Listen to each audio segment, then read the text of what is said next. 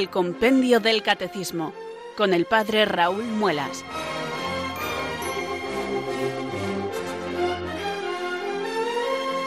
Muy buenas tardes, queridos oyentes de Radio María. Son las 4 o las 3 en Canarias. Aquí comienza una nueva edición del programa El Compendio del Catecismo de la Iglesia Católica. Reciban desde Talavera de la Reina un saludo muy cordial del Padre Raúl Muelas, que un día más les habla desde estos micrófonos de Radio María, la radio de la Virgen, la fuerza de la esperanza. Sed todos bienvenidos.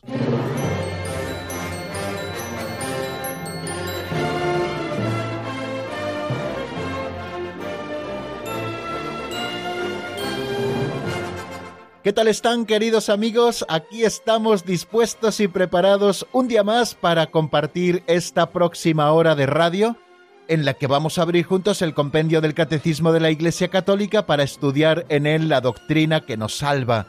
La Iglesia es depositaria de la fe y la Iglesia nos la enseña a través de estos subsidios que llamamos catecismos, tanto el Catecismo Mayor de la Iglesia, que nos regaló San Juan Pablo II en el año 1992, y con este compendio del Catecismo de la Iglesia Católica que dio la luz promulgado por el Papa Benedicto XVI en el año 2005. Bueno, pues todas las tardes nosotros utilizamos este libro de texto, el compendio del Catecismo de la Iglesia Católica, y a través de sus preguntas y de sus respuestas vamos profundizando en esta doctrina que nos salva. Hemos comenzado a estudiar, ayer lo hacíamos, el sacramento de la unción de los enfermos este sacramento al que vamos a dedicar los próximos días. Ayer ya nos asomábamos a cómo es considerada la enfermedad en el Antiguo Testamento y seguiremos adelante en el día de hoy viendo el significado que tiene la compasión de Jesús hacia los enfermos. Cómo se comportaba Jesús con los enfermos lo vemos muchas veces en el Evangelio y hoy estaremos también reflexionando sobre ello. Y también cómo se comporta la Iglesia con los enfermos, la Iglesia que sigue la misión de Cristo en medio del mundo se ha de comportar de un modo parecido a como Cristo se comportaba con los enfermos. Y vamos a ver cómo se comporta la Iglesia con los enfermos también a través de este sacramento que llamamos de la unción de los enfermos. Y más adelante seguiremos eh, estudiando más cosas a propósito de este sacramento. ¿Quién puede recibir el sacramento de la unción de los enfermos? También hablaremos sobre el ministro de este sacramento. También eh, nos asomaremos a ver cómo se celebra este sacramento y cuáles son los efectos del mismo.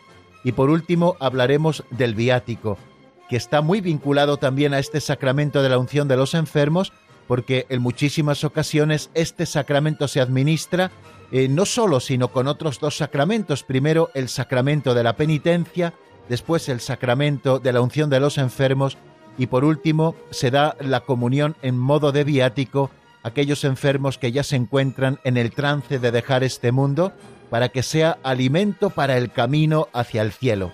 Bueno, pues este es el programa que tenemos por delante, queridos amigos, y que nos propone el compendio del Catecismo de la Iglesia Católica a propósito de este sacramento que vamos a estudiar y que está en el capítulo segundo de la segunda sección de la segunda parte del Catecismo la segunda parte del Catecismo, que nos habla de la celebración del misterio cristiano, la segunda sección que estudia los diferentes sacramentos y el capítulo segundo que habla de los sacramentos de la curación. Ya hemos estudiado el sacramento de la penitencia y hemos comenzado a estudiar el sacramento de la unción de los enfermos. Pues bien amigos, antes de comenzar con nuestra tarea, vamos a hacer eso que hacemos siempre al comienzo de nuestro programa, y que lo consideramos como lo más importante. Es necesario comenzar así. No solamente lo hacemos porque nos guste, sino porque estamos convencidos de que tenemos que comenzar orando, pidiéndole al Señor que nos envíe su Santo Espíritu, que venga sobre nosotros, que nos ilumine, que nos fortalezca, para que nosotros podamos profundizar en la verdad de Dios, esa que la Madre Iglesia nos enseña cada día aquí en el compendio del catecismo en esta franja horaria. Ya saben, de 4 a 5 en la península, de 3 a 4 en Canarias y lo hacemos todos los días de lunes a viernes desde Talavera. Abrimos los micrófonos de Radio María para poder compartir el compendio del catecismo. Pues un día más, queridos oyentes, les invito a que comencemos así, rezando al Espíritu Santo. Ven Espíritu Santo llena los corazones de tus fieles y enciende en ellos el fuego de tu amor. Envía, Señor, tu Espíritu que renueve la faz de la tierra. Oh Dios, que llenaste los corazones de tus fieles con la luz del Espíritu Santo, concédenos que, guiados por el mismo Espíritu, sintamos con rectitud y gocemos siempre de tu consuelo. Por Jesucristo nuestro Señor. Amén.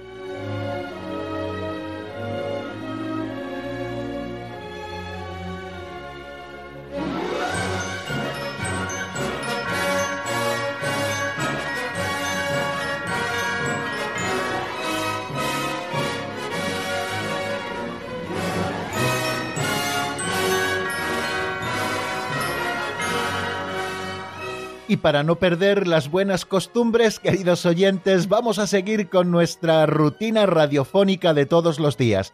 Después del saludo y de la oración, abrimos un librito auxiliar que nos ayuda todas las tardes y que se titula Pinceladas de Sabiduría.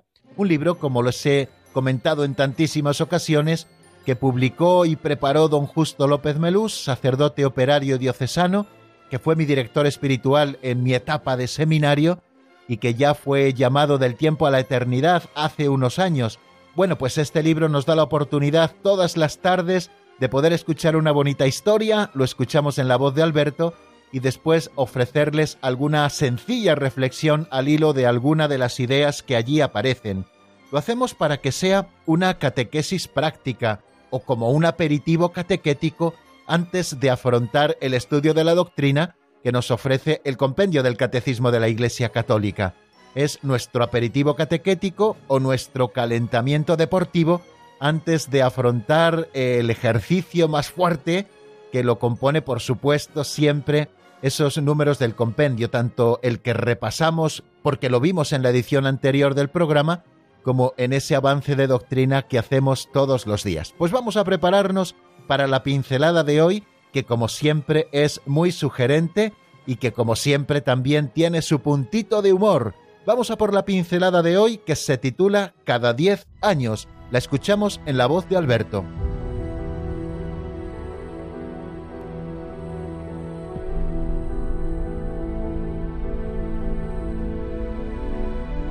Cada 10 años.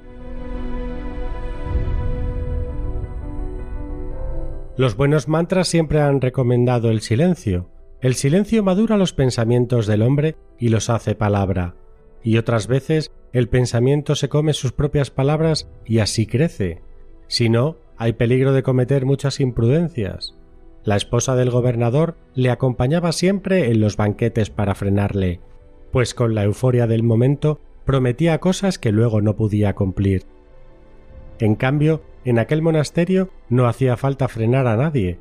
Habían establecido un pacto de que cada monje sólo podía presentar quejas o sugerencias cada diez años y únicamente con dos palabras. Diez años llevaba el padre Sinforoso y dijo lentamente comida mala. Diez años más tarde dijo tranquilamente cama dura. Y después de otros diez años se levantó y dijo me marcho. El comentario del padre Abad fue inmisericorde, el padre sinforoso, quejándose siempre de todo y de todos, tenía que terminar marchándose.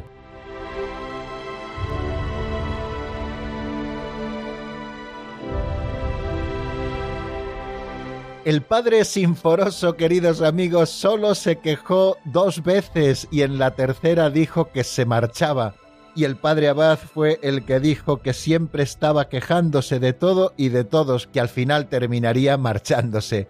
no es que estuviera siempre quejándose el pobre, es que cuando le tocaba hablar cada diez años siempre expresaba alguna queja.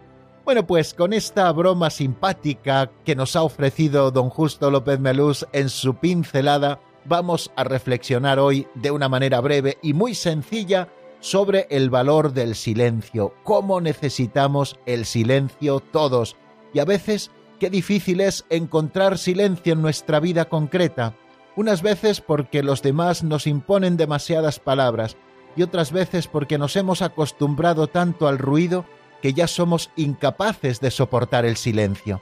Y sin embargo, el silencio para todos, pero especialmente para un cristiano, es ese ambiente en el que se desarrolla nuestra relación con Dios. El silencio ha de ser, igual que la oración, como esa respiración del alma, donde vamos madurando todas las cosas de la vida y donde podemos verlas a la luz de la fe. Me gustaría, en primer lugar, criticar eh, quizá una actitud que a veces todos tenemos, y es que no somos capaces de estar en silencio. Incluso haciendo los trabajos manuales más sencillos, siempre tenemos que estar o con ruidos de músicas, o con la televisión puesta, o con la radio, y es importante que tengamos en cuenta, queridos amigos, que tenemos que tener momentos de silencio. Es importante que existan en la vida de todos, porque en el silencio madura nuestra espera, aunque el amor, como nos dice también esa poesía, no soporte el silencio. Bueno, pero es necesario que nosotros hagamos silencio exterior, es lo primero de todo, hacer silencio exterior y también hacer silencio interior para que Dios pueda hablarnos a nuestro corazón. Eh, San Ignacio pide que los ejercicios espirituales se hagan en un ambiente de silencio, y es una de las cosas que cuando me toca predicar ejercicios espirituales, es una de las cosas, digo, en las que más insisto, sobre todo al comienzo de los mismos, en que es importante el silencio. Nos retiramos unos días para estar con Dios, y para estar con Dios no necesitamos nada que nos perturbe, no necesitamos muchas palabras, necesitamos hacer silencio interior que es necesario también que venga acompañado de ese silencio exterior para que podamos escuchar a Dios. Aquellos que a lo mejor hacen por primera vez una experiencia de ejercicios espirituales o una experiencia de un retiro largo, luego hablan de lo importante que ha sido el silencio en el mismo. Al principio cuesta un poco, claro que sí, pero luego uno descubre las ventajas y los frutos que el silencio produce en el corazón que sabe callar sabe callar los labios, pero que sobre todo sabe acallar también el corazón. Una de las virtudes quizá más importantes que se valoran en los amigos es su discreción, y la discreción viene acompañada siempre del silencio. Si queremos ser discretos, queridos amigos, y creo que nuestro mundo, nuestros ambientes, nuestras comunidades cristianas, nuestros amigos, están necesitando tener esa virtud, la virtud de la discreción, tiene que venir acompañada siempre del silencio, saber callar las cosas. Conocemos muchas cosas, pero no tenemos que decirlas. Y cuando nosotros encontramos una persona discreta, qué a gusto nos sentimos con ella, cuánta confianza nos otorga y somos capaces de convertirle también en nuestro paño de lágrimas, porque sabemos que todo lo que le comuniquemos o todas aquellas cosas que compartamos con él quedarán siempre en él. Hace unos días hablábamos a propósito del sacramento de la penitencia, del sigilo sacramental, de ese secreto al que está obligado el sacerdote. Bueno, pero no es el único secreto al que está obligado, por ejemplo, el sacerdote, y les hablo eh, porque soy sacerdote y quizá es lo que más de cerca me llega. No solamente tenemos que saber guardar silencio absoluto y ese secreto y ese sigilo sacramental de las cosas que conocemos por confesión, sino que tenemos que también saber guardar secreto y guardar silencio de todas aquellas cosas que conocemos en el ejercicio de nuestro ministerio, aunque no sea exactamente en el ámbito de la confesión. Es ese secreto profesional que se nos pide también a los sacerdotes y que se pide también a todas las profesiones. Aquellas cosas que se conocen por el ejercicio de la profesión es lo que tenemos que saber guardar y conservarlo dentro de eso que llamamos el secreto profesional. Cuando nosotros nos encontramos con alguien que sabe guardar este secreto, pues crece, como les decía antes, nuestra confianza con él. Pero también tenemos que saber guardar silencio para el cultivo de nuestra propia interioridad, silencio para saber pensar, silencio para programar en nuestra vida, silencio también para poder rezar, Necesitamos momentos de silencio y a veces nos cuesta encontrarlos. Yo creo que tenemos que ponernos manos a la obra para buscar en nuestro día momentos de silencio, donde solo escuchemos el silencio, porque en el silencio es en el lugar donde Dios nos habla.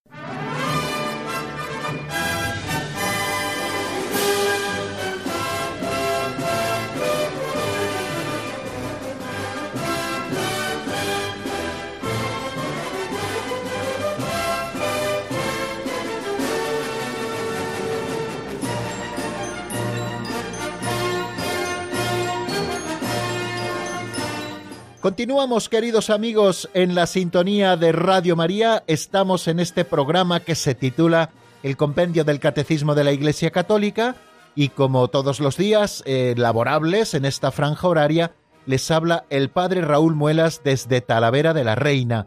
Y abrimos nuevamente el compendio del catecismo. Yo tengo que confesarles que ya lo tengo abierto desde el principio del programa, incluso antes de que comience a sonar nuestra sintonía. Lo hacemos en este día por la página 114 porque es ahí donde vamos a continuar con nuestro estudio. Vamos a repasar lo que ayer vimos a propósito del sacramento de la unción de los enfermos, que es como un número introductorio, y vamos a continuar con el significado que tiene la compasión de Jesús hacia los enfermos y cómo se comporta la Iglesia con los enfermos. Espero que nos dé tiempo, queridos amigos, a ver en el avance de doctrina estos dos números, el 314 y el 315. Pero antes de abordarlos y para no perder, les repito, nuestras buenas costumbres, vamos a repasar lo que vimos en nuestro día anterior. El 313 se pregunta cómo es considerada la enfermedad en el Antiguo Testamento. Dense cuenta que estamos hablando del sacramento de la unción de los enfermos. El sacramento de la unción de los enfermos es un sacramento que la Iglesia administra y que Cristo ha instituido para un momento concreto de nuestra vida, que es el momento de la enfermedad o de la edad muy avanzada, donde puede existir por la enfermedad o por la edad avanzada un peligro de muerte. Ya saben que lo del peligro de muerte es un concepto diferente a lo de artículo mortis, que llamamos también en el derecho o que llamamos también en la administración de los sacramentos. In artículo mortis significa aquel que va a morir de un momento a otro, aquel que se encuentra ya en el momento final de la vida. Pero cuando nosotros hablamos de peligro de muerte, es esa situación en la que tan posible es vivir como morir. Entonces es, como ven, un concepto muchísimo más amplio y muchísimo más general. No necesitamos estar en el momento final para recibir el sacramento de la unción de los enfermos, sino encontrarnos en un momento de enfermedad porque para esto está prescrito este sacramento del que estamos comenzando a hablar. Bueno, pues lo primero que hacemos es mirar hacia la antigua alianza, cómo se ha vivido la enfermedad en el Antiguo Testamento, para luego ver cómo Cristo da plenitud a lo que ya encontrábamos en las antiguas profecías en su trato con los enfermos. Y precisamente para eso está el número 313, que es el que estudiábamos ayer en el avance de doctrina, cómo es considerada la enfermedad en el Antiguo Testamento. Y el número 313 nos dice lo siguiente, en el Antiguo Testamento, el hombre experimenta en la enfermedad su propia limitación y al mismo tiempo percibe que ésta se halla misteriosamente vinculada al pecado. Y luego hace una segunda afirmación.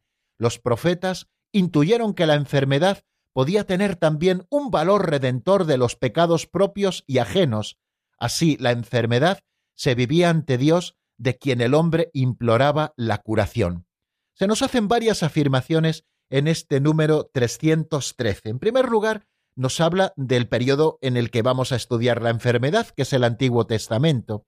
Fijaros que el Antiguo Testamento es un periodo amplísimo de la historia, y al Antiguo Testamento pertenecen muchísimos libros, y tenemos que tener en cuenta que Dios se ha ido revelando poquito a poco según esa pedagogía divina a través de la cual ha ido mostrándose hasta llegar la plenitud de los tiempos en que nos ha mostrado toda su intimidad y todo su plan de salvación en Jesucristo nuestro Señor. Bueno, pues al hablar del Antiguo Testamento lo estamos haciendo de una manera tan compendiada que evidentemente nos quedaremos siempre cortos, pero recuerden que estamos en el compendio del Catecismo de la Iglesia Católica.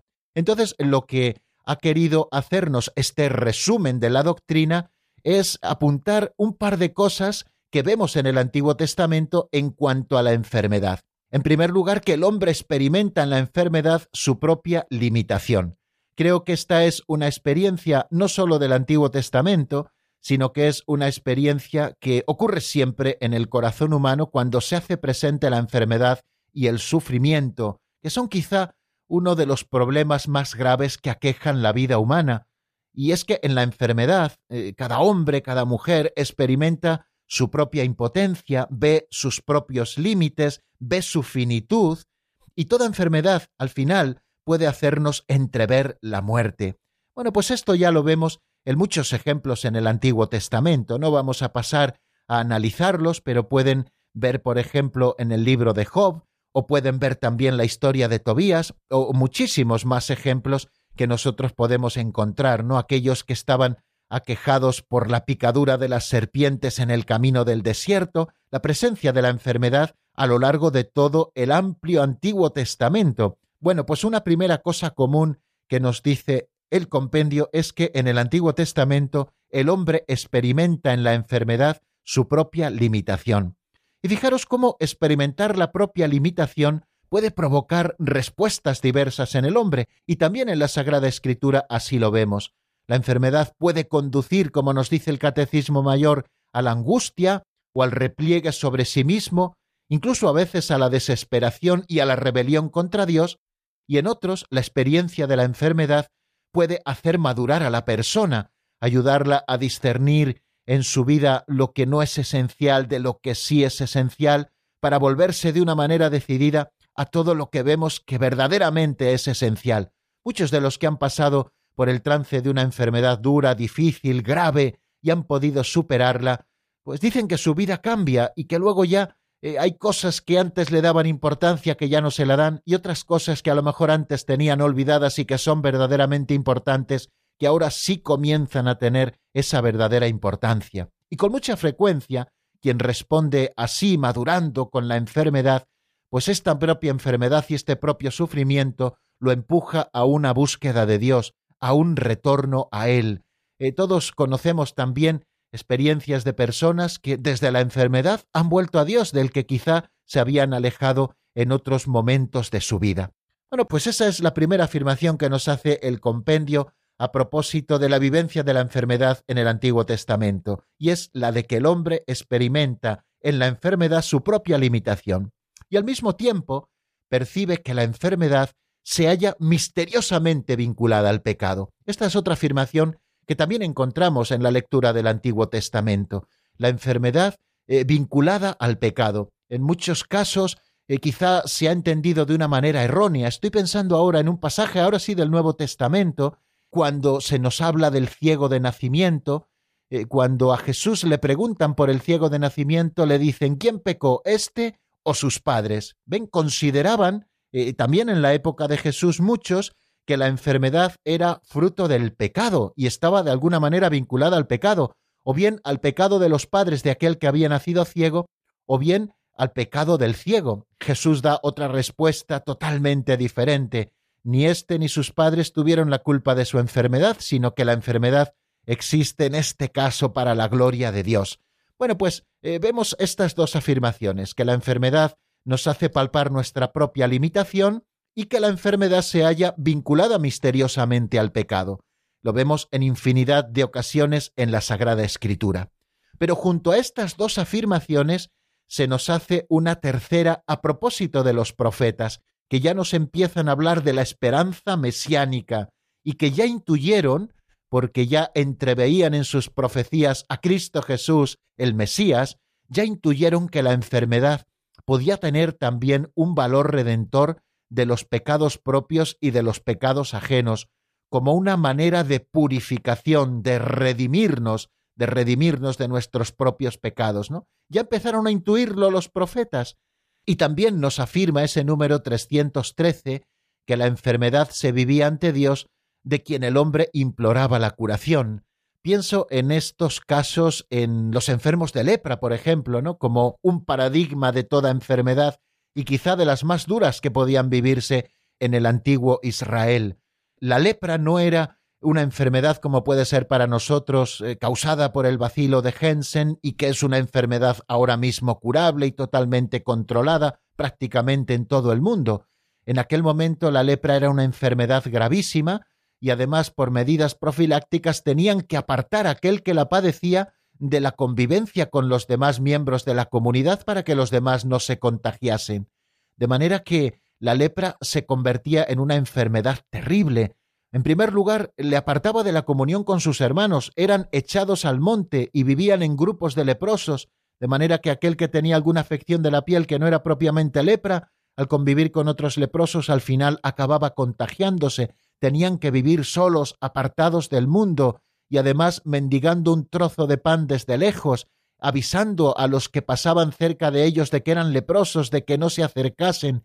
Fijaros qué situación tan difícil, tan dolorosa, y además habían sido apartados también de la comunión con Dios, porque muchas veces pensaban que aquello era un castigo por sus propios pecados y por aquello de no poder vivir con los demás, también les impedía poder tener el consuelo de la palabra de Dios que se leía en la sinagoga, de manera que los leprosos se convertían en proscritos para ellos de Dios y de los hombres, de suerte que sólo podían poner su esperanza en el Mesías.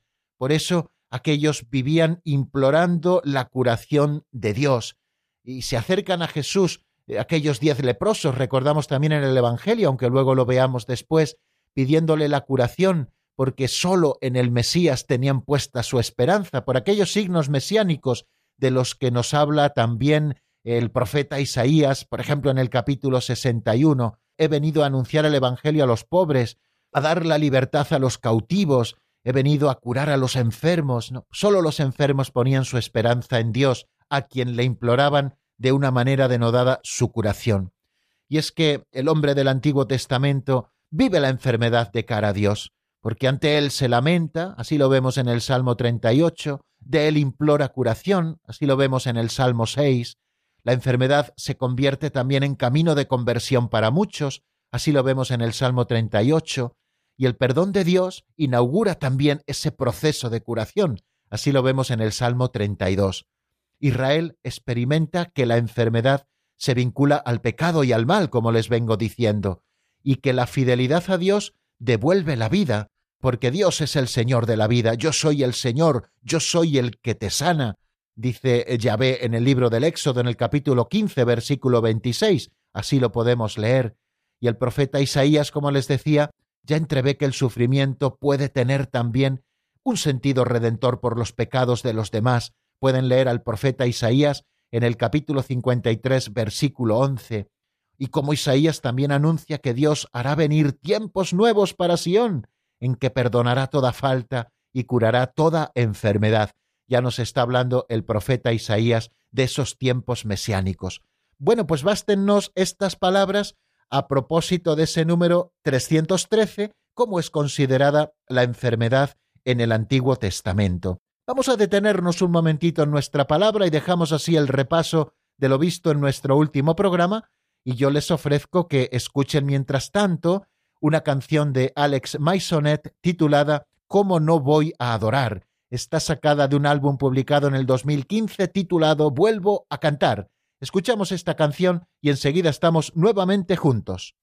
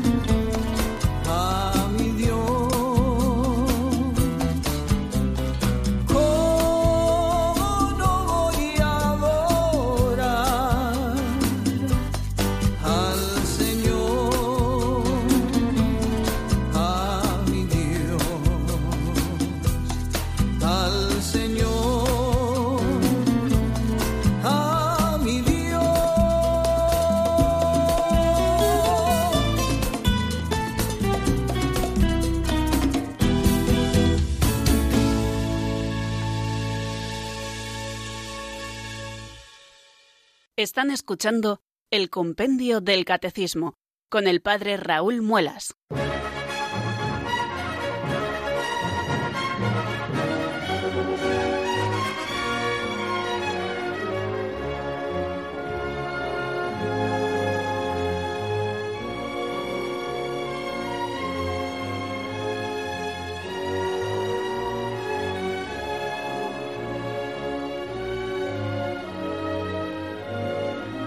Continuamos, queridos amigos, en la sintonía de Radio María y aprovecho para saludar nuevamente a aquellos oyentes que se hayan ido incorporando a nuestro espacio en los últimos minutos, una vez ya comenzado el compendio del Catecismo de la Iglesia Católica.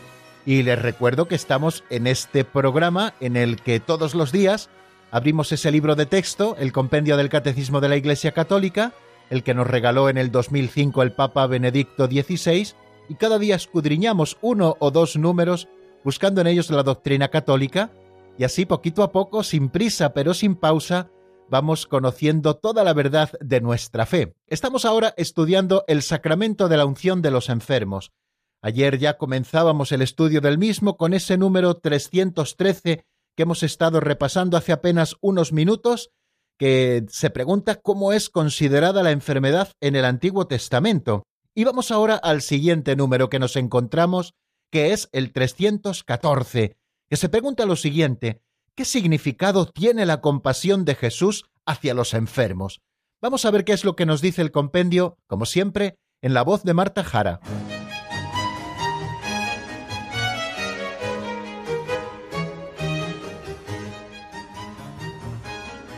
Número 314 ¿Qué significado tiene la compasión de Jesús hacia los enfermos? La compasión de Jesús hacia los enfermos y las numerosas curaciones realizadas por él son una señal clara de que en él había llegado el reino de Dios y por tanto la victoria sobre el pecado, el sufrimiento y la muerte. Con su pasión y muerte Jesús da un nuevo sentido al sufrimiento, el cual, unido al de Cristo, puede convertirse en medio de purificación y salvación para nosotros y para los demás.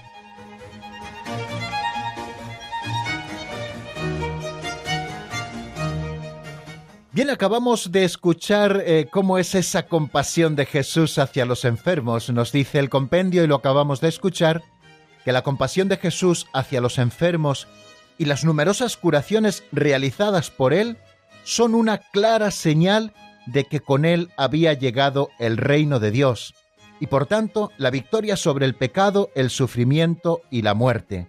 Con su pasión y muerte, continúa diciendo el compendio del Catecismo, en ese número 314, Jesús da un nuevo sentido al sufrimiento, el cual, unido al de Cristo, puede convertirse en medio de purificación y salvación para nosotros y para los demás. Bueno, lo primero que resalta, queridos amigos, ya en la propia pregunta y también en la respuesta, este número del compendio que nos ocupa en este momento es la compasión de Jesús hacia los enfermos. Hay un resumen de la vida de Jesús en el Evangelio que dice que Jesús pasó por el mundo haciendo el bien y curando a los oprimidos por el mal porque Dios estaba con él. Y esto queda preciosamente de manifiesto en muchísimos pasajes del Evangelio en los que Jesús se encuentra con enfermos y esa compasión que sentía hacia ellos, cómo se dejaba tocar por ellos, cómo les pedía la fe, cómo les imponía las manos, cómo utilizaba otros signos para el consuelo y para la salud. Es cierto que Jesús no curó a todos los enfermos que en ese momento estaban en Israel, porque esas curaciones que él realiza y de la que se hacen eco los santos evangelios están siendo una señal, un signo muy claro de que con Cristo había llegado ya el reino de Dios y por tanto la victoria sobre el pecado, el sufrimiento y la muerte. Eso significan, queridos amigos, las curaciones que Jesús lleva a cabo en el Evangelio, la victoria sobre el pecado, el sufrimiento y la muerte, que con el reino de Dios, es decir, con la persona de Jesús, han llegado a la tierra. Y luego nos dice también en ese segundo punto que encontramos en el 314, que con su pasión y su muerte, porque recordemos que Jesús también padeció y de qué manera el sufrimiento, Jesús está dando un nuevo sentido a ese sufrimiento.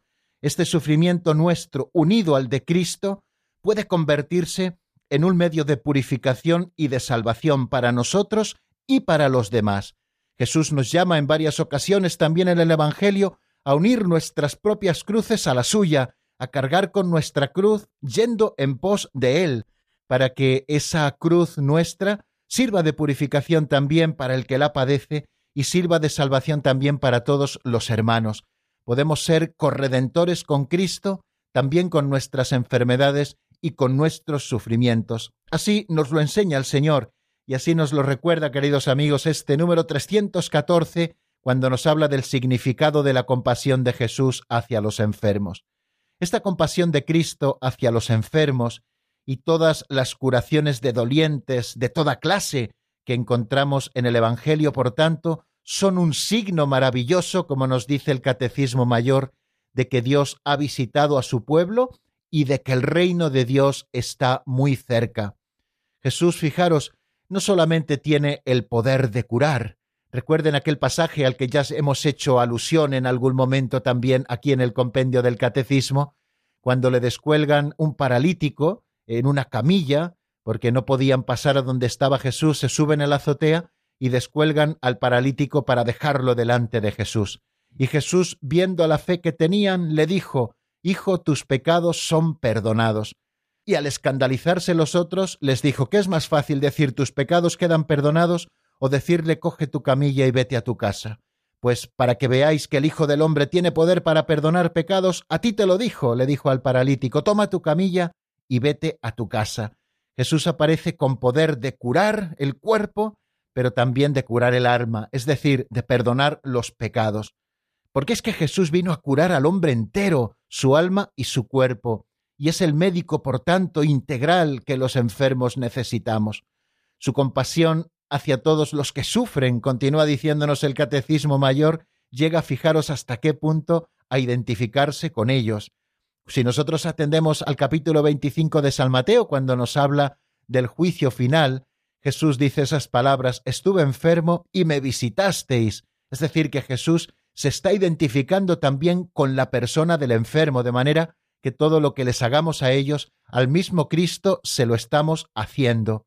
Y mostró un especial amor de predilección para con los enfermos, un amor que no ha cesado en este momento, a lo largo de los siglos, un amor que le lleva a suscitar una atención muy particular de todos los cristianos hacia aquellos que sufren en su cuerpo o que sufren también en su alma.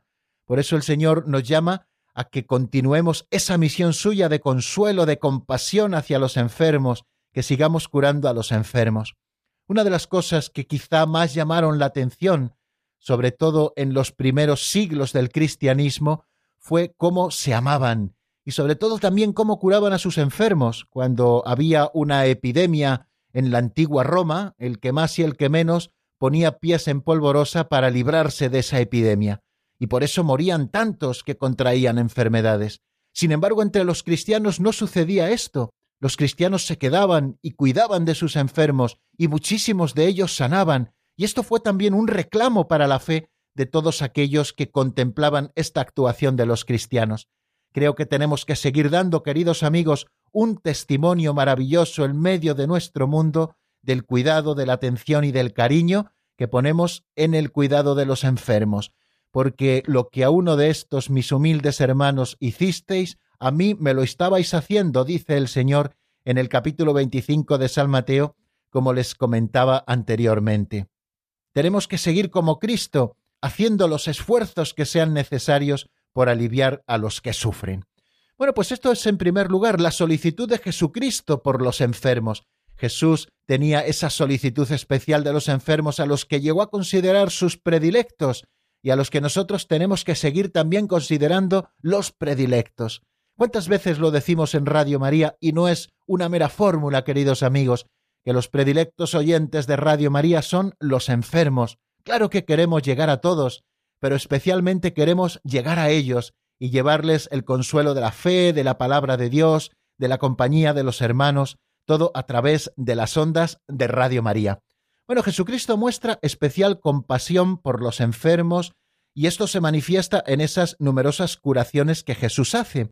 Y todo esto ya está preparando este sacramento del que nosotros vamos a hablar, que es el sacramento de la unción de los enfermos.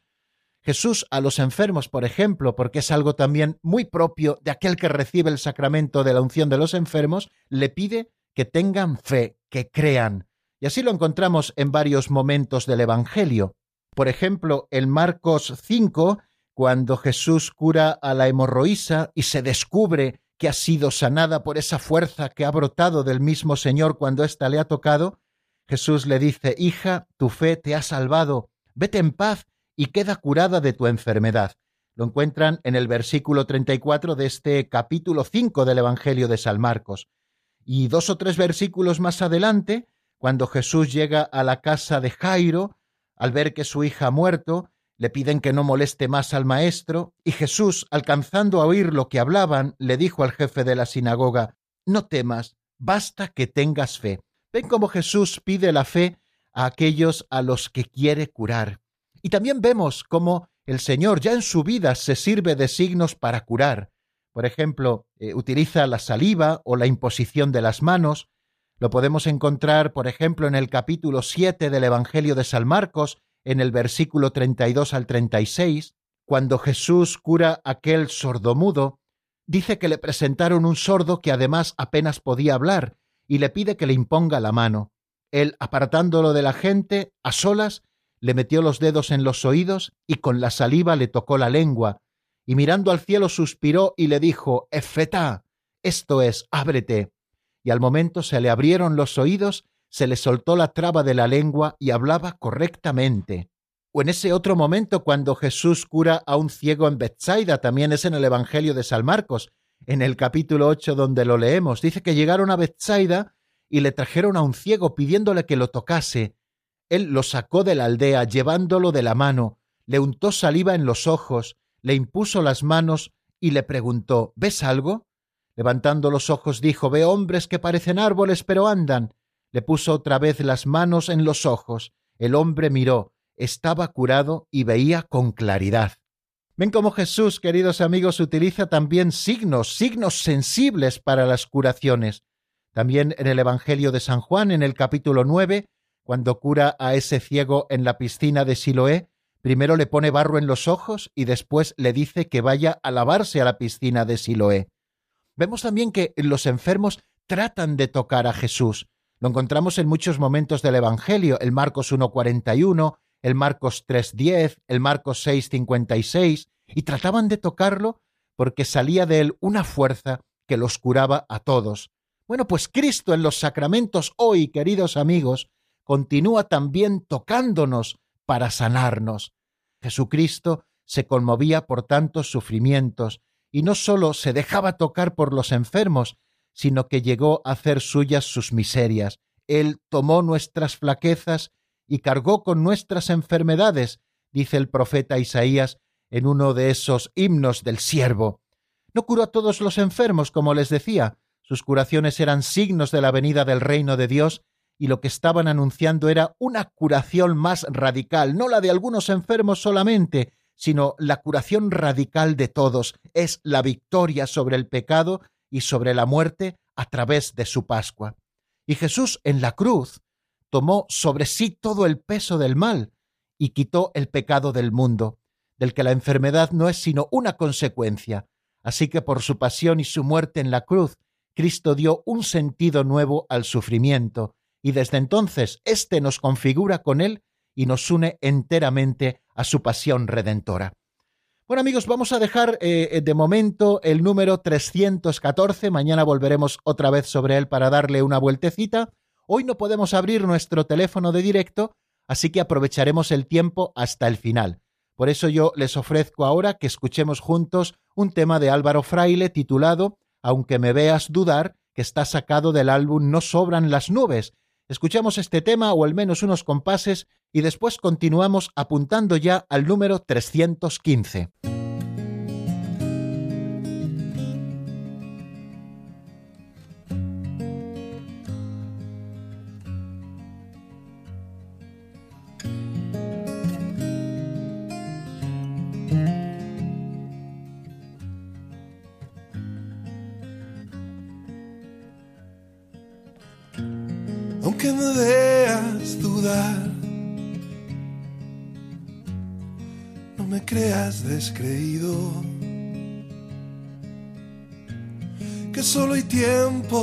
Que cuesta un poco más encontrarse en algún sitio. Aunque me veas dudar me sobra ni una nube. Que tú ya sabes de mi empeño en brillar, aunque haya días que no alumbre. Me dé por escribir canciones tristes, aunque me dé por echar de menos si recordar alguna vez es destruirse, a veces sirve para avanzar, para avanzar.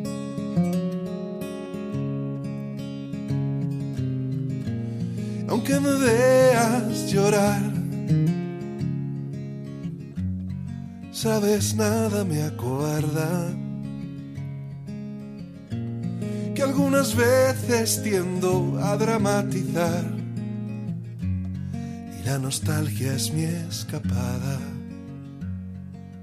Y aunque me dé por escuchar canciones tristes, aunque me dé por verlo un tanto negro, nunca me olvido de cargar el combustible allí donde aprendí a volar.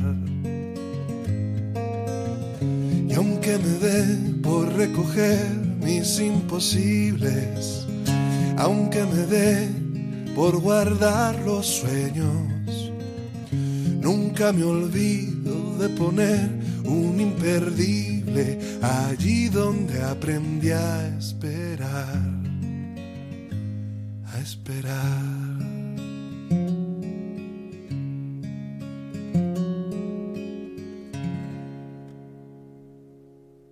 Están escuchando el Compendio del Catecismo con el Padre Raúl Muelas.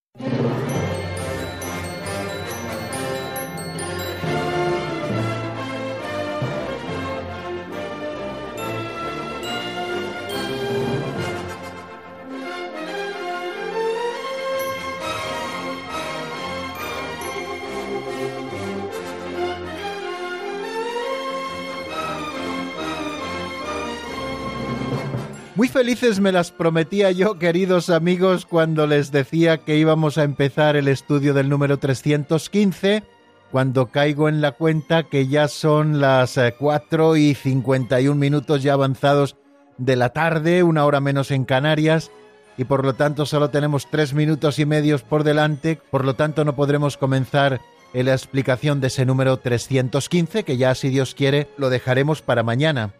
Entonces, si, me lo permiten, y cambiando un poquito el plan sobre la marcha, voy a pasar a leerles un texto del Evangelio de San Juan en el capítulo 9, donde se nos narra la curación del ciego de nacimiento.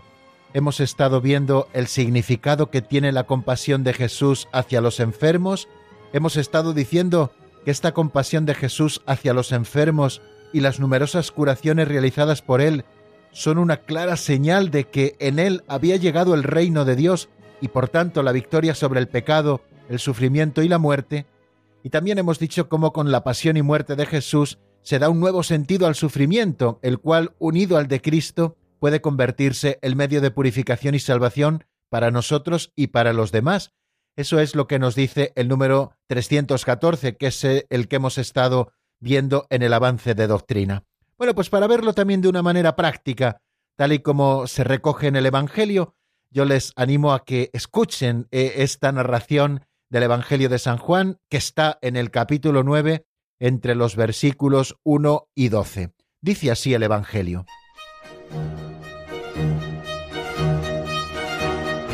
Y al pasar vio Jesús a un hombre ciego de nacimiento.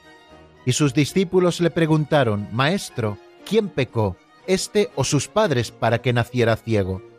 Jesús contestó, Ni este pecó ni sus padres, sino para que se manifiesten en él las obras de Dios. Mientras es de día tengo que hacer las obras del que me ha enviado. Viene la noche y nadie podrá hacerlas.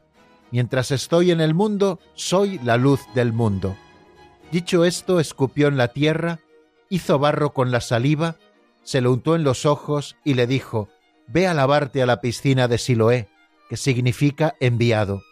Él fue, se lavó y volvió con vista. Y los vecinos y los que antes solían verlo pedir limosna preguntaban, ¿No es ese el que se sentaba a pedir?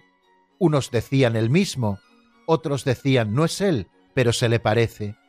Él respondía, soy yo y le preguntaban ¿Y cómo se te han abierto los ojos? Él contestó Ese hombre que se llama Jesús hizo barro, me lo untó en los ojos y me dijo que fuese a Siloé y que me lavase. Entonces fui, me lavé y empecé a ver. Le preguntaron ¿Dónde está él? Contestó No lo sé.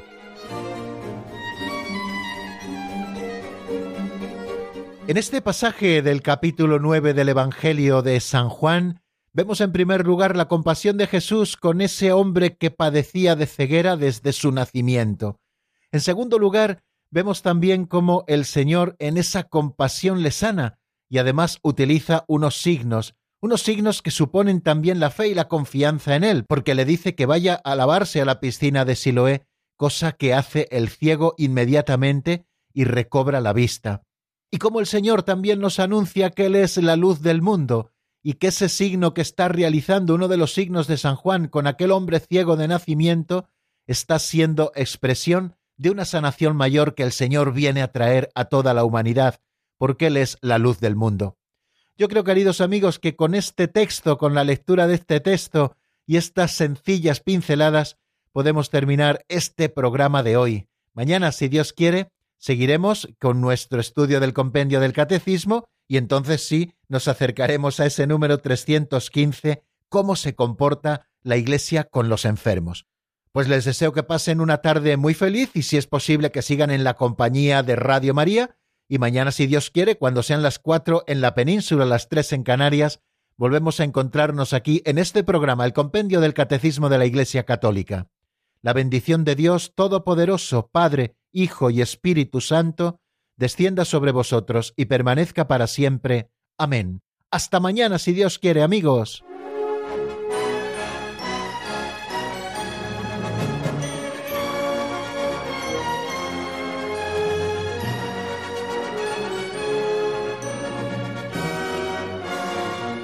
El Compendio del Catecismo con el Padre Raúl Muelas.